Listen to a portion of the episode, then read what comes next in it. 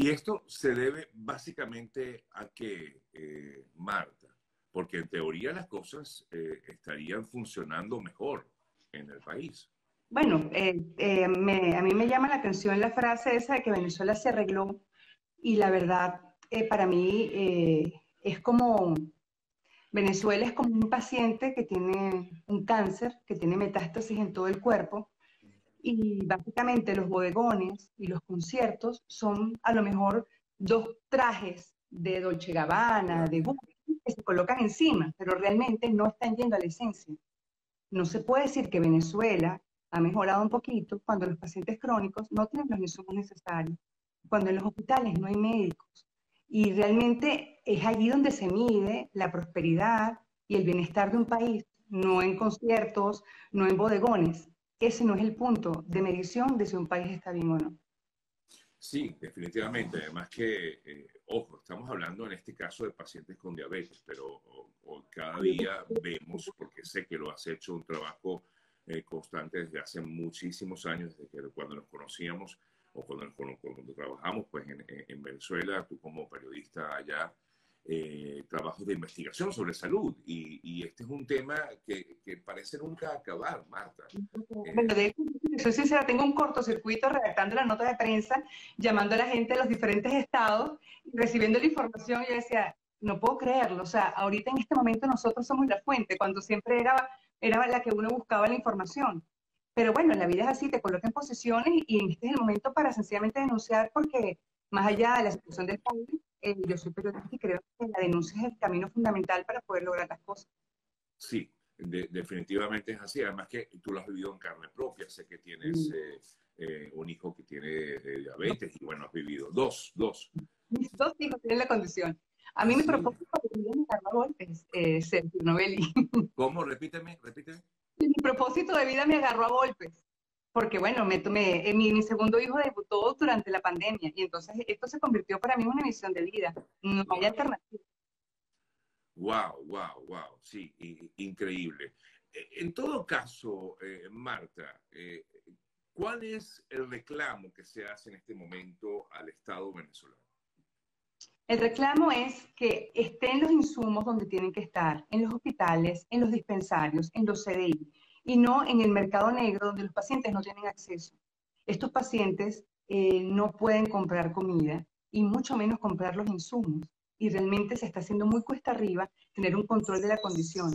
Y a esto se le suma la falta de médicos, a esto se le suma, y si podemos hablar de jeringas, podemos hablar de otro tipo de insumos que tú dices, bueno, eh, no son tan prioritarios. Sí, no, ciertamente una jeringa, si tú la usas por una determinada cantidad de tiempo, pues obviamente te va a generar una infección. Entonces, si hay otro tipo de, digamos, de escasez de otros insumos, pero realmente lo fundamental en este momento son las cintas reactivas. Las cintas reactivas que se le conoce también como las tiras, ¿correcto? Exacto, las tiras reactivas también. Las tiras reactivas. Eh, ¿Cuánto debe, en todo caso, una familia eh, invertir para, para poder eh, normalmente, digamos, en, el país para poder tener, cuidar a un paciente con diabetes? Eh, eh, son cosas insólitas. Nosotros como organización eh, hemos tenido acceso a, poder comprar insulina para poder después donarla en Colombia. En Colombia un pen de insulina te cuesta entre 9 a 10 dólares. Aquí en Venezuela te cuesta 30 dólares. ¡Wow! Locura. Entonces, si hablamos de un ¿Qué tiempo dura, Marta? Depende del tamaño del niño, depende del tamaño de un adulto. Por ejemplo, un adulto puede utilizar eh, cuatro pen de insulina al mes y un niño puede utilizar uno porque depende del tamaño de su cuerpo. Y sí, bueno, si no está en la adolescencia, los adolescentes utilizan muchísima insulina por el tema de las hormonas de crecimiento y todo esto. Pero, por ejemplo, eh, mi hijo de 12 años, que tal vez es como la población promedio dentro de Guerreros Azules, utiliza una insulina lenta al mes y dos insulinas rápidas, es decir, tres PEN eh, al mes, si lo compras en Venezuela pueden ser 90 dólares y las cintas reactivas es mucho más caro, porque realmente nosotros eh, tratamos de buscar insulinas, eh, cintas reactivas que no sean de suma, porque realmente nosotros tampoco tenemos acceso a, las cintas reactivas de suma. Esto es un convenio del gobierno con, con Cuba. Eh, es un convenio de cooperación que existe desde hace más de 10 años que beneficia a más de 20.000 pacientes, porque estamos hablando de no solo tipo 1, sino tipo 2. Eh, y bueno, básicamente calculamos que por lo menos, eh, por la medida de lo bajito, estamos hablando de 200 dólares lo que solo en insulinas y tiras reactivas, sin contar jeringas, a lo mejor las puntitas de pen y por supuesto la alimentación que es básica en un paciente con diabetes tipo 1. Por supuesto. ¿Y 200 dólares mensuales? Mensuales. Wow, no, imagínate, no, imposible. Si la canasta básica está en 400 y tantos eh, dólares, eh, bueno, muy difícil y sobre todo para familias de escasos recursos va a ser un poco más complicado. Los, los médicos del hospital, Sergio, que los nutricionistas sufren muchísimo durante consulta porque tú colocas una determinada cantidad de insulina en función del almuerzo. Entonces los papás le dicen a, ellos, bueno, y si no come en el almuerzo, ¿cómo se hace? Y el nutricionista le dice, no, es que tiene que comer. Pero si no día, por ejemplo, ¿qué pasa? ¿Qué es lo que tenemos que hacer? O sea, esas son las preguntas de los pacientes en el hospital.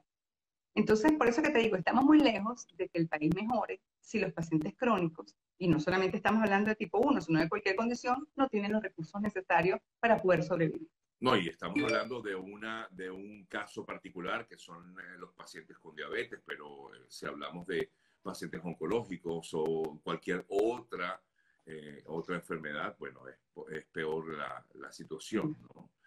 Em, me preguntan aquí mucho eh, acerca de, la ONG que tú llevas adelante, Guerreros Azules, y qué opciones tienen ustedes para pacientes con, con, esta condición, eh, Marta. Nosotros es, mm, bastante frustrante porque nosotros somos una organización, somos cuatro papás que lideramos la organización, somos cuatro papás todos con niños con diabetes tipo 1 y, bueno, trabajamos para niños en principio de 0 a 21 años, pero a nosotros nos escriben muchísimo por redes los adultos y los adultos están totalmente huérfanos porque digamos que no hay ninguna organización que vele por ellos.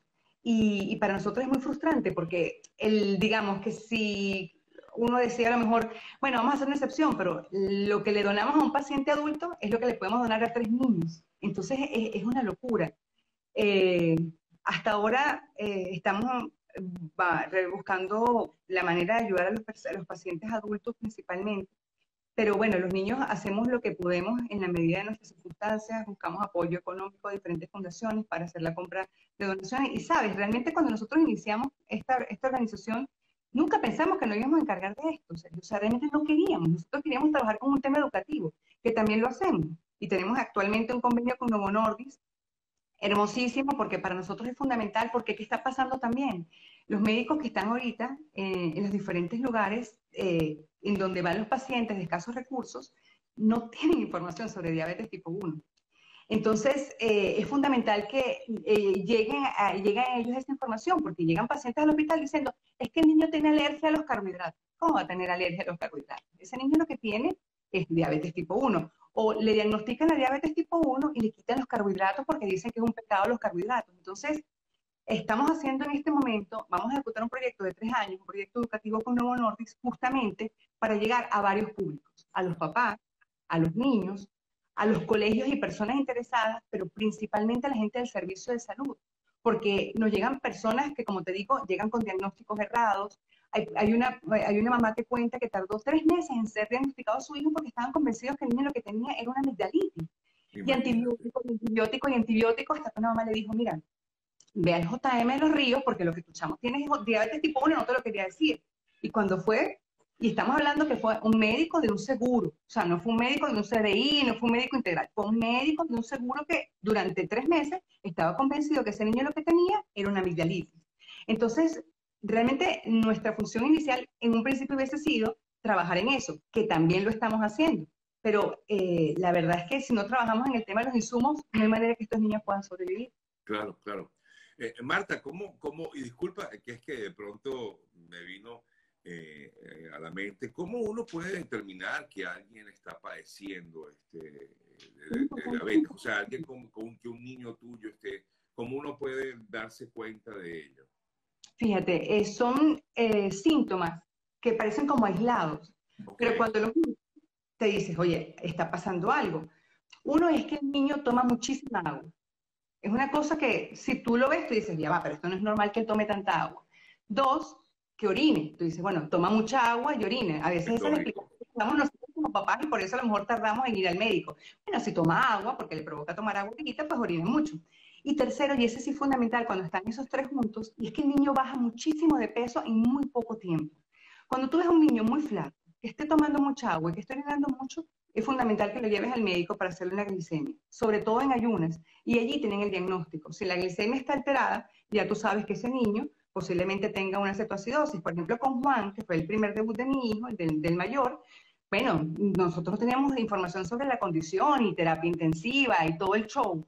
Con Héctor ya yo sabía la información y sabía esto, y yo lo que hice fue en la mañana, mientras él estaba dormido, hacerle una glicemia en ayunas, quedarme una hora atónita frente a él viendo ese valor que le estaba diciéndome que mi hijo había debutado con la condición, y cuando decidió tener el valor para despertarlo y hablar con la doctora, pues bueno, por supuesto mi hijo lloraba y tal, pero en el caso de él, que fue durante pandemia, que fue el, el, 7 de abril del 2019, es decir, un mes después del inicio de la pandemia, eh, nos permitió que no fuera para clínica, se le hicieron los exámenes eh, de laboratorio y en casa pudimos manejarlo porque, bueno, también ya teníamos la información pero usualmente estos pacientes terminan descompensados en el hospital eh, y bueno, la gente dice, bueno, se va a morir. No, están muy, muy, muy, movidos en ese momento, pero al final ellos siempre, con el favor de Dios, siempre se compensan. Pero sí realmente nos ha pasado y hemos tenido dos casos de niños que han tardado muchísimo en el diagnóstico del debut y han fallecido. Pero como te digo, es eso, la función de estos talleres que estamos teniendo, y van a ser durante tres años consecutivos, una vez al mes, para las personas de, todo tipo de servicio de salud, enfermero, camillero, o sea, cualquier persona que pueda tener enfrente a un paciente con diabetes, es que pueda distinguir estos tres síntomas, eh, que también el mal humor puede ser también uno de ellos, pero si es un adolescente, es adolescente, entonces está de mal humor todo el tiempo. Entonces eso, al final tú cuando volteas para atrás, dices, oye, esto estaba como tan evidente, pero como son síntomas que cualquiera puede hacer pipí, cualquiera puede tomar mucha agua, cualquiera puede estar de mal humor de vez en cuando, pero lo del peso es fundamental. Es un, es un síntoma que, que es como que lo, lo, hace diferente a cualquier otra cosa. Cuando un niño baja muchísimo de peso, tiene que ser revisada su glicemia. Y cuando ya está controlado, eh, esto cambia completamente. Cuando está controlado, Sergio, es una bendición es como si no tuviera la condición, básicamente. Entonces, por eso es que es fundamental que estos niños se midan su azúcar, coloquen su insulina, coman bien, porque si eso sucede, sencillamente no pasa nada en su organismo. Entonces, la diabetes tiene dos versiones, con insumos, donde los niños no tienen límites, y sin insumos, en donde están al borde de la muerte. Eh, esto es de por vida eh, Marta? Condición es de por vida. Esta condición es de por vida, por supuesto, los papás siempre pensamos, se está trabajando, hay organizaciones que están recaudando dinero justamente para lograr eh, la curación de la condición, pero no es algo que venga cerca, tardará algún tiempo. Hay gente, eso es otra cosa, que muchas personas se acercan a personas de la comunidad que no tienen mucha información y a través de, por ejemplo, homeopatía. Eh, pasó un caso en la organización en donde la niña terminó en terapia intensiva porque la mamá decidió dejar de darle insulina por darle una rama a la niña, porque el doctor le convenció que la iba a curar. Y la mamá escribió en el chat, no hagan esto porque realmente lo que hace es dañar a tu hijo. Entonces, hay mucha desinformación al respecto, personas que incluso se nos acercan a nuestros diferentes Instagram. Mira, tenemos la cura de la condición. Hasta los momentos no hay cura. Tenemos fe de que la hay y que están trabajando científicos en esto. Hay un movimiento importante a nivel eh, médico, pero en este momento no lo hay y es de por vida y así se lo digo a mis hijos y ellos ya están preparados para eso.